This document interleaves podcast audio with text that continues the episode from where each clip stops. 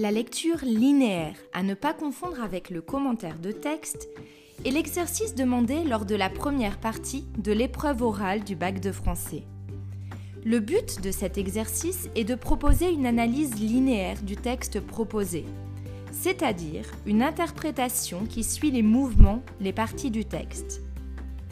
Pour rappel, le jour de l'oral, le texte que tu vas étudier de manière linéaire est un texte que tu auras travaillé en classe et qui est inscrit sur, sur ton descriptif des lectures et activités.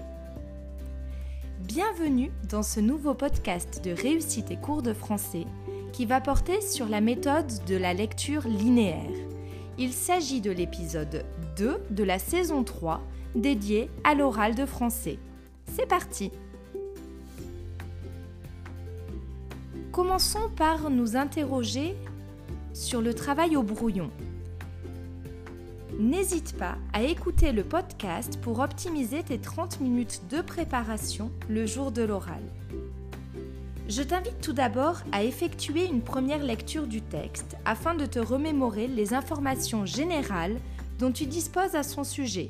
Auteur, contexte historique et culturel, mouvement littéraire, l'œuvre, son genre, ses idées générales, ses spécificités d'écriture.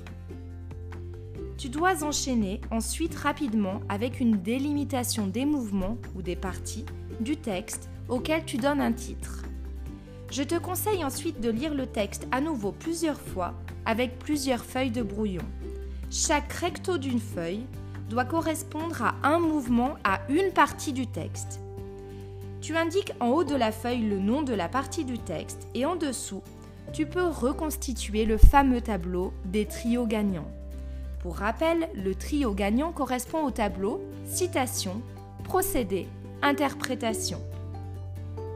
Un exemple peur, tremblée, sombre, monstrueuse, angoisse font partie du champ lexical de la peur qui, qui crée une ambiance inquiétante pour le lecteur. J'espère que tu as réussi à repérer mon trio gagnant, mes citations de mots issus du texte, le procédé que j'ai repéré et l'interprétation que j'en tire. Pour chaque mouvement, tu peux mettre en, mettre en évidence tous les trios gagnants repérés avec trois stylos de couleurs différentes. Ce n'est pas une obligation, mais cela fonctionne bien pour les élèves qui fonctionnent, qui euh, justement se servent particulièrement du sens de la vue. Une fois cette étape réalisée, tu dois formuler à partir du tableau précédent une problématique ou un projet de lecture qui prend la forme d'un questionnement direct ou indirect. Le but du projet de lecture est de questionner sur ce qui fait la spécificité du texte, ce qui le rend intéressant à analyser. Chacun des mouvements trouvés précédemment sur ton brouillon doit pouvoir répondre à ce projet de lecture. Nous en arrivons à l'organisation de la lecture linéaire en vue du passage oral. Ta lecture linéaire doit d'abord débuter par une introduction qui part du général pour aller vers le particulier. Tu commences par une présentation générale de l'auteur, de son siècle, de son œuvre et de son mouvement. Tu enchaînes ensuite avec une présentation du texte à l'étude, son genre, est-ce que c'est un texte romanesque, théâtral, poétique, appartenant à la littérature d'idées? Son sous-genre, pour le théâtre, est-ce que c'est une tragédie ou une comédie par exemple? Euh, la place du texte dans l'œuvre, un incipit ou un excipit ne sera pas analysé de la même manière qu'un texte euh, central pivot dans l'œuvre? Et enfin, le thème principal du texte. Ensuite, il ne faut pas oublier de proposer à ton examinateur une lecture expressive de l'extrait. Ensuite, tu pourras annoncer ton projet de lecture et enfin, tu termines par l'annonce du plan du texte, c'est-à-dire les deux ou trois mouvements du texte que tu as repérés au cours de euh, ton temps de préparation et auxquels tu as donné un titre.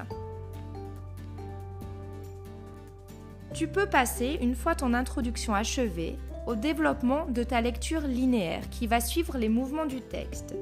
Chaque mouvement possède une unité de sens qui va être appuyée par de nombreux trios gagnants citation, procédé, interprétation. Enfin, ta lecture linéaire s'achève par une conclusion. Cette conclusion débute par la réponse au projet de lecture élaboré dans l'introduction et propose un bilan de l'analyse de chaque mouvement du texte. Elle peut enfin se terminer par une ouverture, par exemple sur un autre texte ou une autre œuvre qui se rapproche du texte étudié par sa forme ou son thème, sur une adaptation théâtrale, etc. Veille à ce que l'ouverture soit pertinente et pas trop éloignée du texte analysé. Voilà, ce podcast sur la méthode de la lecture linéaire à l'oral du bac de français est terminé. Tu retrouveras les notes rédigées de ce podcast sur mon site internet réussite-et-cours-de-français.com. Je te dis à très bientôt pour un nouveau podcast et d'ici là n'oublie pas que la force de la littérature soit avec toi. Bye bye